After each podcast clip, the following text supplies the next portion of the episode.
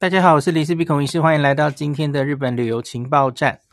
我结束了这个今年大概是最后一次的出游，应该是啦。那个在年底前没有再出去的打算了哈。四天三夜快闪的冲绳旅游，那这一次呃原本其实是要跟老婆一起去的，后来老婆有一点事哈，突然有突发状况，所以我就原本我们想去六天，那我就尽量减少。一切从简哦，就四天三夜把该执行的任务赶快看一看，那我就快去快回哦。虽然说是四天三夜，其实应该大概是七十二小时多一点这样的一个冲绳快闪。那我这一次去主要哈、哦，就是看旅馆哦，一个旅馆就是大家应该已经看到了哦。那这个是星野旗下的，事实上星野现在在冲绳本岛有三间旅馆，这次我有一间没有机会去看哦，我也希望以后有机会。那可是另外两间当然都是我期待已久的哦，一个是 OMO Five 冲绳那霸，这个我明天会讲哦。那还有一个当然是 Hoshinoya 冲绳，这个我上次住在他隔壁的这个 AriVilla 的时候，远远看到其实就心向往之哦。那所以这个有机会来入住。当然很遗憾是李贵妃没有办法一起来，那可是就是这个也很值得跟大家分享，这个大概下礼拜再跟大家讲哦。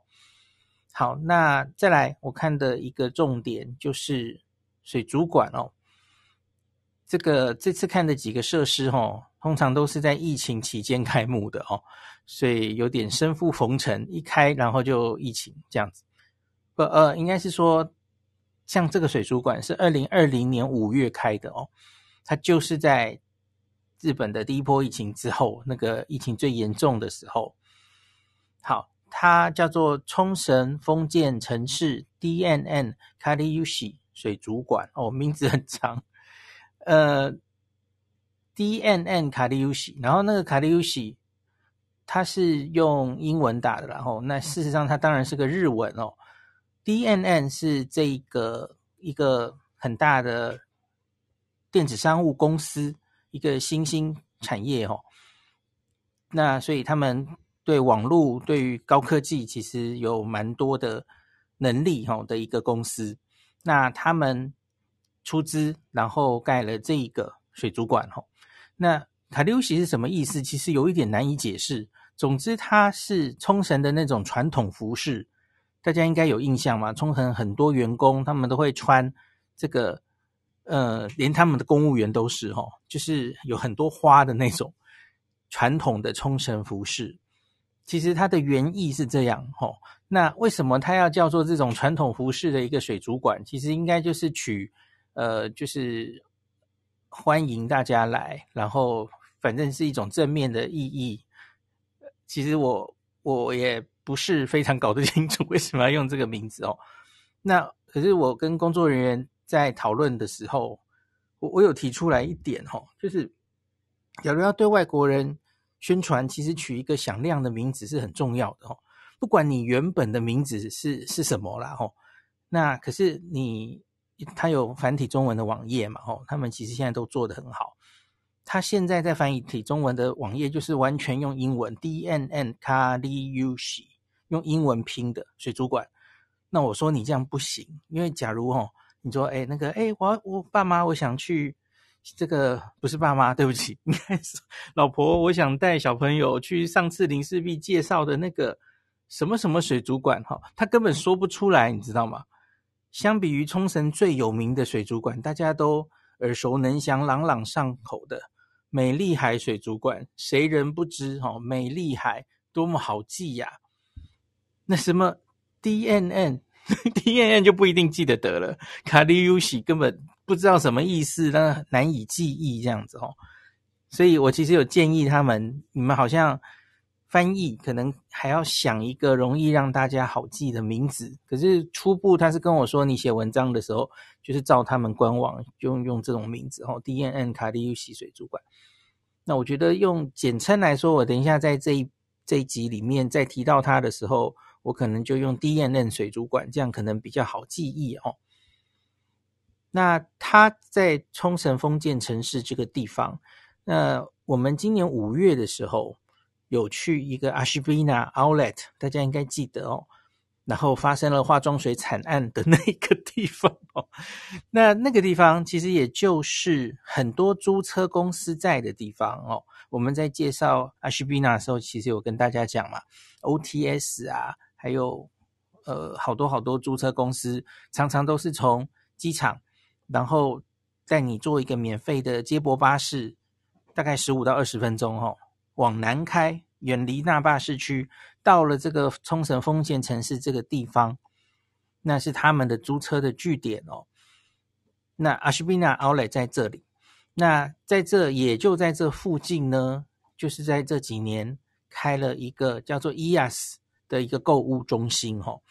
那这个今天要介绍的 D N N 水族馆，它就开在这个 E S 购物中心的旁边，根本就在旁边了哈。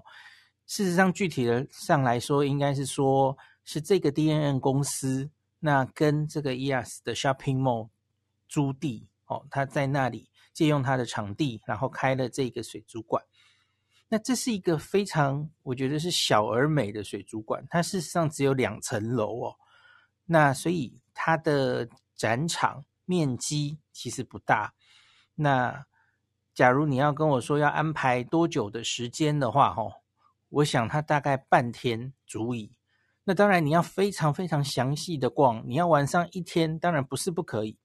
那可是像我们在安排行程的时候，常常会跟大家说，美丽海水族馆哦哦，美丽海水族馆，因为它实在太大了，它可以看的东西太多了。然后它其实很受欢迎嘛，人很多，所以你要考虑人很多，你你其实不太容易逛得太快哦，拥挤嘛哦。那所以美丽海大概是排一整天是完全没有问题。那可是这一个 D&M 水族馆，我想大概就是半天。那我们先讲一个很 general 的一个推荐哈，它它如此小小而美哈，那可是它有什么具体的优势啊？因为你去看它的票价哦，其实它的票价还比这个美丽海稍贵一点，反而是稍微贵哦。虽然它比较小，我想它主打的有几点。第一点是它近嘛，它离机场这么近哦，就是你看这个 OTS 租车的隔壁啊、哦，那离这个机场大概十五分钟、二十分钟，所以它的交通是它的强项哦。你可以在不管是下机的第一天，或是最后要离开，假如你是晚班机的早上想要排一个行程，其实它都是可以很不错的作为这个行程哦。以前我常跟大家说，这个大概就是在上机前、下机后哦，你可以顺便去 Ashibina Outlet 看一下。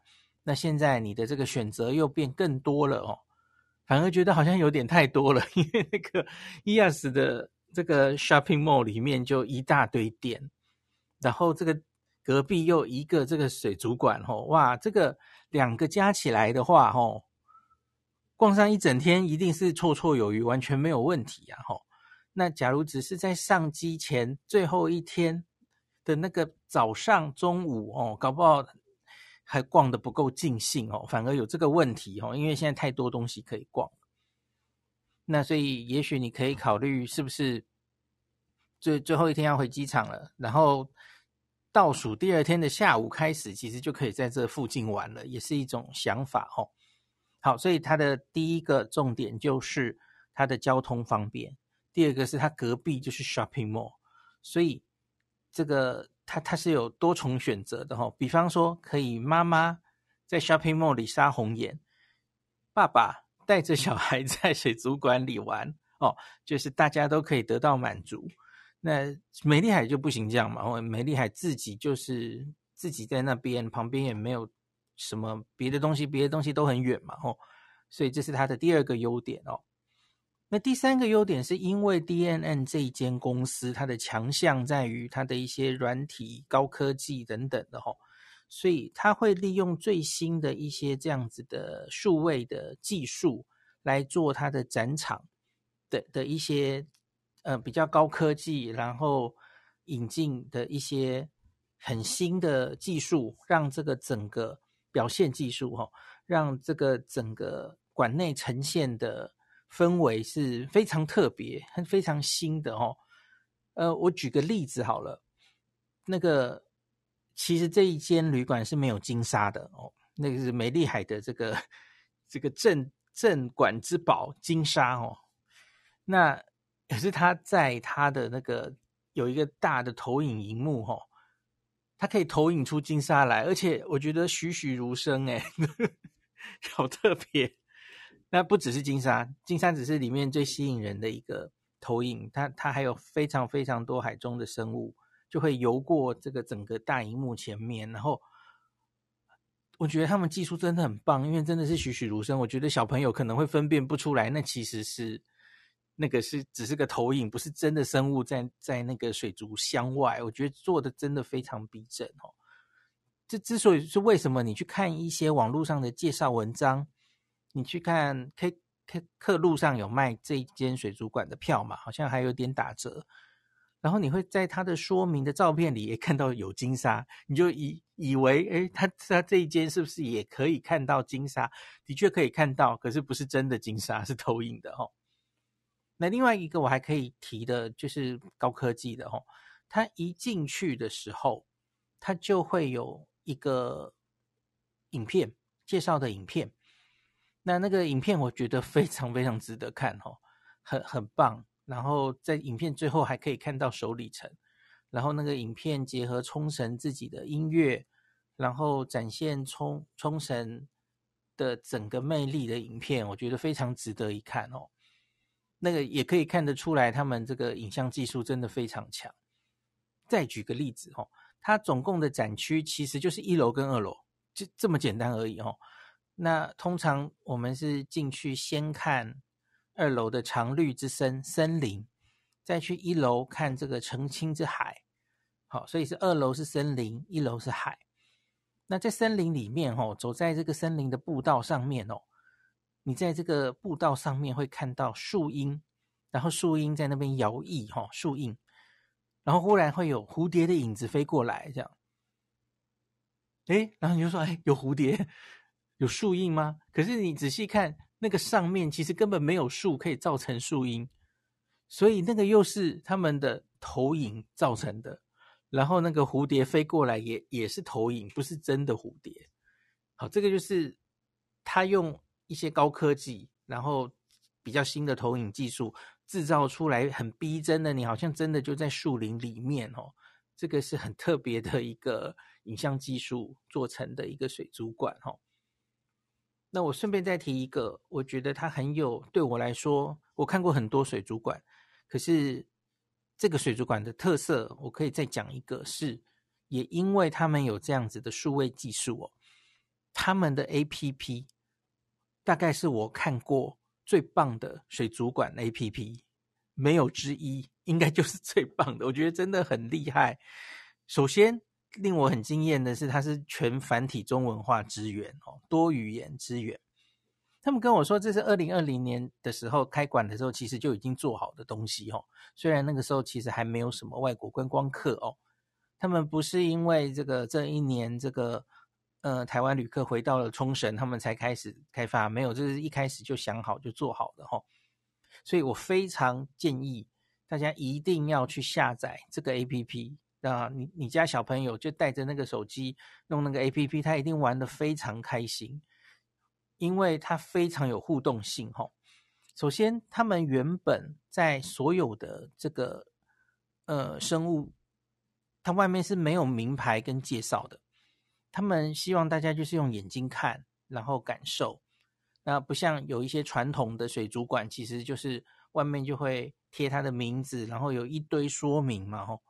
所以他们就是想做一个比较新的、不一样的水族馆，让大家比较着重这种声光的效果，然后看动物本身哦。那可是他们就把所有的这些说明，假如你想看的话，那他都做在这个 APP 里面。那很有趣哦，你这个 APP，然后你去，他到每一个呃柜柜位前面，你去开了蓝牙，然后。去碰它的那个地方，然后它就会显示在这个你的位置附近有展示哪一些动物，然后它就会跑出来。那你去点每一个动物，它就会跳出来全中文化的介绍，哦，非常完整。除了有一些动物是最近几个月才进来的，它可能还没有建立资料，哦，可是其实其他的资料都非常完整。那我觉得很有趣的是，还有我刚不是说有一个假的蝴蝶吗？那个 数位蝴蝶不是真的蝴蝶哦，可是你在那附近开 APP 有那个蝴蝶的资料，诶，所以好有趣。那一个是这个，那小朋友会玩得很开心的是，吼，你还可以收集，你在这整个参观的过程中，吼，可以把一些动物抓到你的 APP 里面。那你每收集一个，在你的那个 APP 的首页，吼，那个动物就会出现在那里。比方说，你抓到了企鹅。那从此在那个 APP 画面上，企鹅就会在那边坐着或站着，然后在水里面游水哦，它是会动的，所以小朋友一定会很来这里就很开心的到处收集这个，让它的这个 APP 的封面变得很很漂亮，这也算是一个这个参观中就可以玩的一个任务哦，非常非常有趣哦。对你听这个 APP 真的很厉害哦。那个，那当然，你假如不是用蓝牙感应，然后，呃，在这附近有什么动物，你当然也可以直接进去，它有完整的，就是整个馆的动物图鉴。那这个我觉得也很有教育意义，因为它进去之后，它就会分门别类哦。你想看的是哺乳类吗？水里的生物哦，它都会分类，所以小朋友也也可以从这边学到动物的分类哦。好，那再来我们就讲两个主要的展区哦。二楼是森林，所以主要看一些陆地上的动物；一楼就是海中生物嘛。哦，那还有一个比较特别的是，它其实馆内的参观没有建议固定的动线，这它其实也是故意的吧？哦，那所以其实你可以随心所欲的怎么看都可以哈。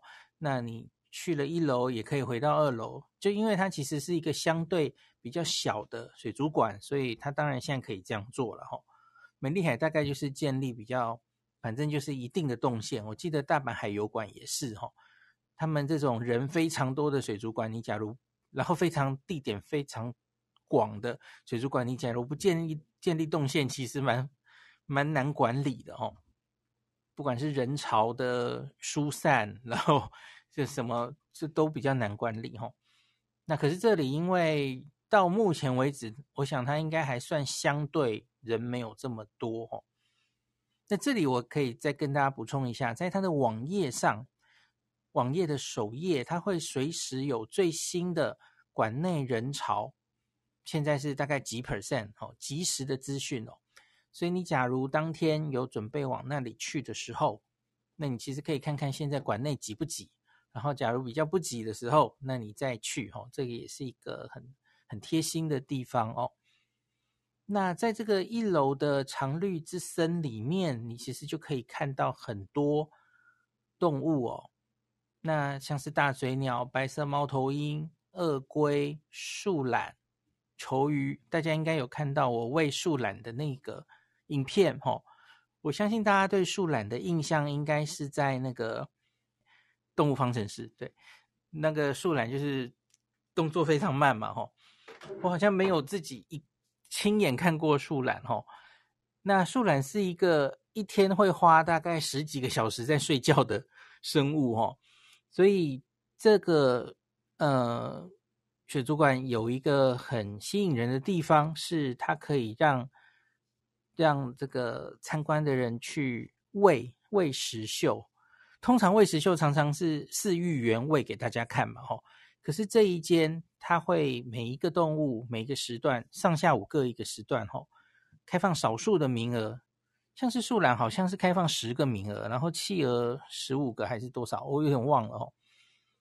那这个报名喂食秀吼，它是在每一个喂食时间前五分钟的时候，在一入口，就是那个森林的一入口的地方，会有一个柜台可以去。去报名，然后那用买的吼，那几种动物，然后价钱不太一样，每一个的呃先到先赢哦，那个名额不太一样吼。那我自己觉得，我这次去喂了树懒跟企鹅哈。那树懒喂树懒，我觉得 应该是我几乎没有在别的水族馆或是动物园做过这件事哈。所以那那个影片 PO 出来，大家也是很有反应哈，觉得树懒看起来是很有趣的生物哦。它的手啊，那个钩子看起来好像虎克船长哦，然后就会觉得，哎，这个。会不会它它有没有可能有攻击性？哦，好像不会，它非常温和的个性哦。可是那个手观观看那个钩子，真是觉得有点恐怖哦。像是我就用胡萝卜喂它嘛，然后结果我一开始拿的有点远，然后结果他就拿着那个钩子的手过来过来要弄，我又忽然吓到。那可是树懒整个他的动作真的就是慢慢的哦，然后很有趣哦。然后他们已经被训练成，就是每天早上，我记得喂他好像是十点半还是几点啊？他们就被训练成就在那段时间是吃饭时间，然后他就去睡觉了哦。好，这个是树懒。那另外当然还有企鹅哦。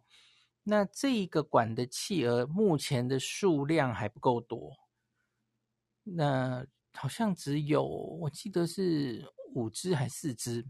然后他们最近刚刚生了小企鹅，所以我去有看到一只小企鹅，可那个小企鹅其实已经很快的长大了哦，有有看到它当时出生的样子哦。那我有看到一个很有趣的画面是哦，他们说这个企鹅爸爸跟企鹅妈妈会轮流顾这个小企鹅。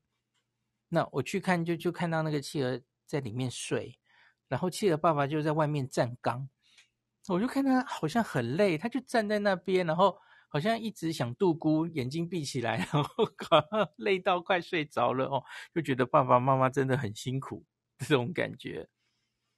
那这里的企鹅因为数量少哦，那所以它的喂食秀，呃，相对看起来没有那么混乱。反正就是大家知不知道这个每次喂食秀，你在别的水族馆可能有看过哦，那个饲育员就要记记录谁吃了几只鱼了哈。那我记得我是在品川还是哪里呀、就看过很可怕哦，因为因为它是同时大概十几二十只企鹅围着饲育员，哦他们好厉害，他们都可以背得出他们的名字哈、然后有一个人一直在旁边记录，然后那个丢鱼的人就说：“哎，谁吃了一只？谁吃了一只？”哦，我觉得那个看起来超精彩的。那可是因为 DNN 这边目前企鹅还没有这么多只，呃，我记得好像是五只还是四只，五只吧。对，所以就喂食就相对就比较简单，好像没有那么精彩哦。以后结果小只的长大之后，也许会比较精彩一点哦。好，另外这里也可以看到卡瓦乌索哦，大家很喜欢的水獭吧？哦，那这只卡瓦乌索，我觉得我可能见过它，因为它是刚刚从高知的那个动物园。贵宾的那个，就是贵宾那边不是有一个比较，我我之前去年夏天有去的一个水族馆，然后很小很小，可是有很很多很可爱的水獭的那个水族馆吼，那这个是好像才两岁，然后就来到这里，可是我觉得它好好可怜，目前就只有它一只。然后他好像才刚刚来，没有几个月，所以好像还有点怕生，还在适应环境哦。我觉得是不是以后至少帮他找个伴，不然一个人来好可好可怜哦，好寂寞哦。好，那就是可以看到这些，然后是非常近距离的，在一个区域里面，没不是经隔着网子哦，因为大家看我看那个树懒的影片哦。树懒根本就在我的面前嘛，完全没有任何，呃，中间有遮蔽哦。我想他们应该是因为是非常温和的动物才可以这样做哦。那所以你可以在这个亚热带森林里面看到这些森林里面会出没的生物。那还有一只、两只丑鱼。那我看到别人在那个喂食丑鱼，然后丑鱼就跑来跑去，然后就 站起来。然后想吃外面的哦，那个也蛮可爱的哦。好，然后在这里也有一个区域，就是下去这个下面的水族馆之前哈、哦，那有一个区域是我记得美丽海也有类似的桥段，就是你可以去摸海星，然后去摸小鲨鱼哦，是那个小鲨鱼的。就不要接近它的嘴摸，其实都没事哦。你可以摸它的背，摸它的鳍尾巴，其实都可以哦。哦，我摸了之后，我觉得它那个鲨鱼的表皮很粗糙，不是很好摸哦。那在同样的地方还可以体验咬咬鱼。大家知道，在很多日本的呃一些地方，你可能都看过，就是帮你去角质的那种鱼嘛，吼、那通常都是要收费的，对吧？那好像在冲绳的话，冲绳王国也有这个咬咬鱼，可是那是要费用的哦。那可是在这里的咬咬鱼是免费的哦，大家都可以去摸哦，就是体验一下去角质的感觉哦。好，那摸海星、摸海葵，那请记得这个摸之后一定要洗手哦，旁边都有洗手的地方。那在上面还有一个可以提的是哦。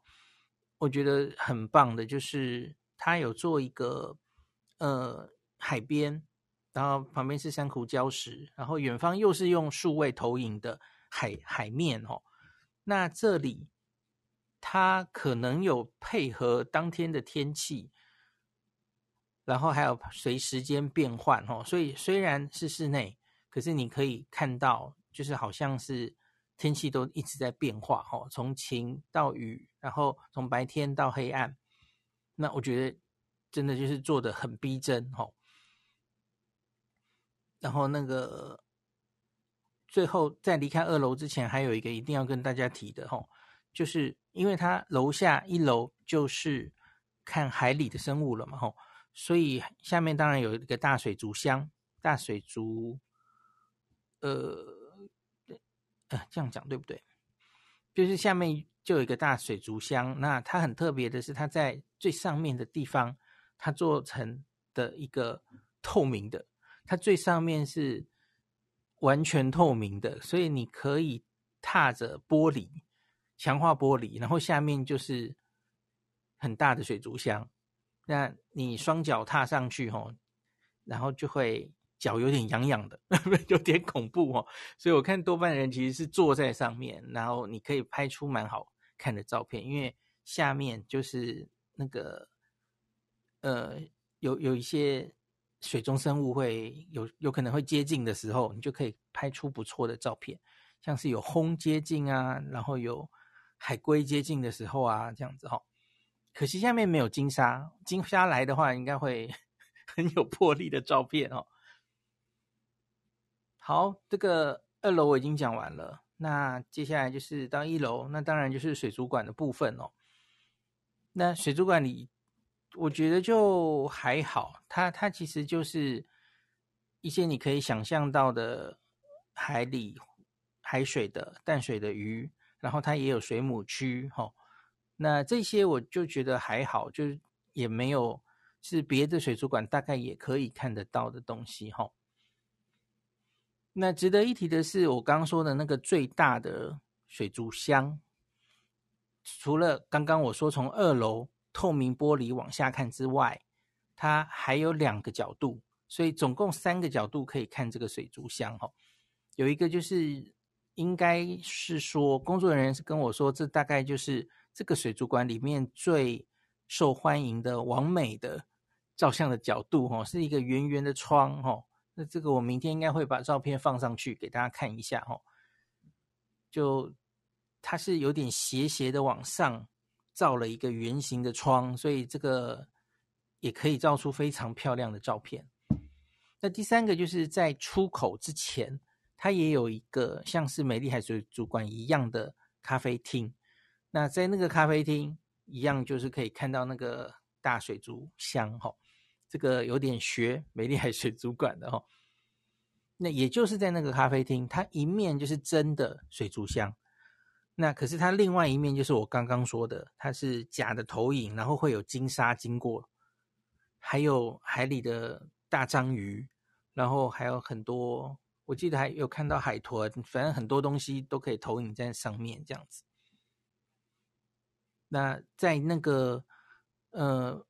呃水族馆的商店，但当然也可以，它它其实就是一些甜点饮料哈，没没有什么主餐哈，所以我觉得这个比较可惜。其实他们应该可以研发一些主餐，而且是比较可爱的主餐，呃，这样的话其实应该是会更受欢迎。我我觉得那个。商店那个咖啡气氛做得很不错，可是我觉得目前它的餐饮选择还没有太多哈，只是一些饮料、小小的甜点，这个好像有一点太少了哈。，ice cream 等等的。好，最后这个就离开展场了哈。其你看，其实很快就讲完了。其实这不是一个非常大的水族馆。那最后就是卖店哦。那卖店里当然就有一些这这一间。水族馆它特有的特色哦，所以你可以看到刚刚的这个树懒的 娃娃哦，然后当然也有一些他自己出的一些纪念品这样子哦。好，那最后今天的最后这一集，就我看了一下，到底哪里买票比较划算哦？因为它的名义上的这个成人票需要两千四，诶，这其实这个美丽海其实只要二一八零。那可是当然，你知道美丽海就是在整个冲绳的已经在中部了哦。那你要开车开过去，其实要花一段时间哦。那我自己其实每次来冲绳哦，有时候其实很短，也许不会去到那么北边哦。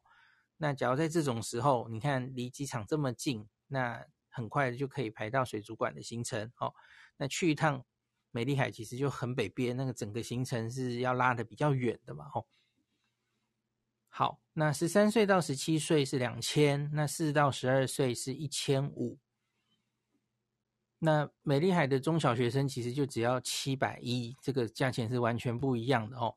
那美丽海六岁以下还免费呢哦。那可是它这里是四到十二岁都要一千五，它是四岁以下才免费，这是不一样的地方哦。好，那这是官网的原价哦。那我看到很多人在。客路上买哦，客路是可以直接买了，及时确定，然后扫 QR code 就可以进场哦。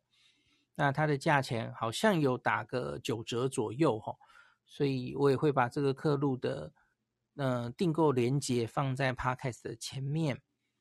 那另外我在研究这个票价的时候，发现哦，我们之前不是有跟大家介绍这个客路，它在疫情后哈还蛮用心的，像是他在东京。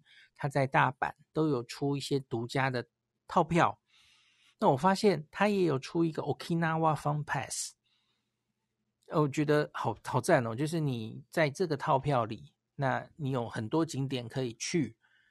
呃，我目前没有去算到底可以省多少钱，可是我觉得从大大家的一些那个用户的回馈看起来，好像还蛮省的哦。那它是怎么样呢？我看到这个套票哦，它是可以任选美丽海水族馆一定要去的嘛，吼。那它你可以再加两个景点或是四个景点，那来来买的套票。那我就选两个景点的话是一千一百七十四台币啦，吼。那美丽海加四个景点的话是一千四百四十，你可能还要精算一下它加的那些景点，吼，到底原价是多少，哦。可是我看起来我就觉得很很嗯，应该是一个还不错的一个 deal 哈。因为美丽海之外呢，那我我念一下，它可以从哪一些地方选这两个或四个景点哦。其实不乏是大家几乎去冲绳很推荐一定会去的哦。那我最推荐的当然就是古宇利海洋塔啊，我我之前有写过游记哈。那再来是明户凤梨园，这个我也介绍过。那明户凤梨园好像最近多了一个恐龙园区，哦，还没去过，不知道怎么样哦。那还有一堆哦，可是这里面我就没有整个去过了哈。冲绳世界，我有去过里面的玉泉洞跟王国村，然后它好像还可以去呃毒蛇博物馆公园。好，冲绳世界整个是一个。那再来还有东南植物乐园。还有琉球村，琉球村我好像也有去过，然后名护动植物园，然后 Dino 恐龙，嗯、亚热带森林，冲绳水果乐园，冲绳儿童王国，好，以上我念过的这所有的东西，你就可以任选四个或是两个去哦。那假如你都在那几天之内是可以跑这么多景点的话，反正都要去那么多地方了哦，买这个套票可以精算一下，也许会划得来。那还没讲完呢，它还有得吃，有得玩之外还有得吃哈、哦。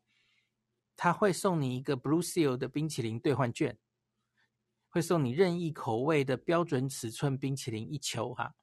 那可是只能在国际通店兑换哦，所以你要经过国际通。好，再来还有，它还有一些，他说以在以下的这个餐饮之中任选一个餐点体验一次。那比方说猪桶的这个三种起司牛肉汉堡一份，要在那霸店哈。那也有手里城店也可以去，然后它还有一些什么唐门 soba。然后回转寿司，呃，等等的店一堆店哈，我就不念了哈，在那个网页里都有写哈，所以有得吃又有得玩哦，看起来是一个还不错的套票。那在今天这一集最后也推荐给大家。好，今天就讲到这里。呃，补充一下刚刚说的隔壁的这个伊亚斯冲泽风，呃，讲的太快了。补充一下隔壁的这个伊亚斯。冲绳风崎这个购物中心哦，那它这个店还蛮多的哦，一一百多间。那像是它它有四层，然后里面有 Big Camera、Kojima，就跟这个宜用宜用这个来客梦一样哦。那它有 Loft，然后它有 Uniqlo，有 H and M，一百六十多间店铺，然后还有。Eon Style 的那个，诶，怎么跟那个那个来客梦有点像哈？那还有手礼食简，然后还有一个专门卖冲绳伴手礼的 The The Okinawa Shop。那 Uniqlo 这个 Uniqlo 的展场面积看起来好像还蛮大的哈。那 ABC Mart，然后 Big Camera，然后札幌药妆。札幌药妆在呃整个冲绳其实最重要的三个店，我想就在国际通上，然后那个在这个这个 shopping mall，然后还有它附近的阿西比纳，哦，这三个地方都有还蛮大的札幌药妆店。那另外这里在国际通上有分店，我这次有去的卡路比 Plus，在这里也有哦。所以它的店还蛮多的，那当然它也有它的美食街哈，那个一到二楼有很多餐厅。那要说里面有多有名的店，好像也还好哈。里面要说最有名的，因为我那天去水族馆的那天，原本有考虑要不要在那里用餐哦。那结果我研究了半天，我发现，嗯，最有名的好像是一幸社拉面。可是我为什么要来冲绳吃一幸社呢？好，所以后来我还是回到那个那巴市区吃哈。好，那当然也有一些餐厅的选择，所以大家可以自己去官网看一下哈。感谢您收听今天林氏璧孔医师的日本旅游情报站。疫情后的时代，孔医师回到旅游部落客林氏璧的身份，致力于推广安全安心的日本旅游。随时为您送上最新的日本旅游资讯。如果你觉得这个节目对你有帮助，喜欢的话，欢迎你推荐给身边的朋友，或是在 Apple Podcast 上面留下评价，也可以留言五星评价，好像每天都可以留哦。行有余力的话，欢迎您赞助林氏璧孔医师喝杯咖啡。如果你想看到更多林氏璧发的日本旅游资讯，欢迎你加入脸书上的。日本自助旅游中毒者粉丝专业，或是我也有 LINE 的官方账号 Telegram、Instagram，这些连接都在 Podcast 前面。我的电子名片里，可以在一个页面就看到我所有的发声管道，都欢迎您加入。那我们就下一集再见喽。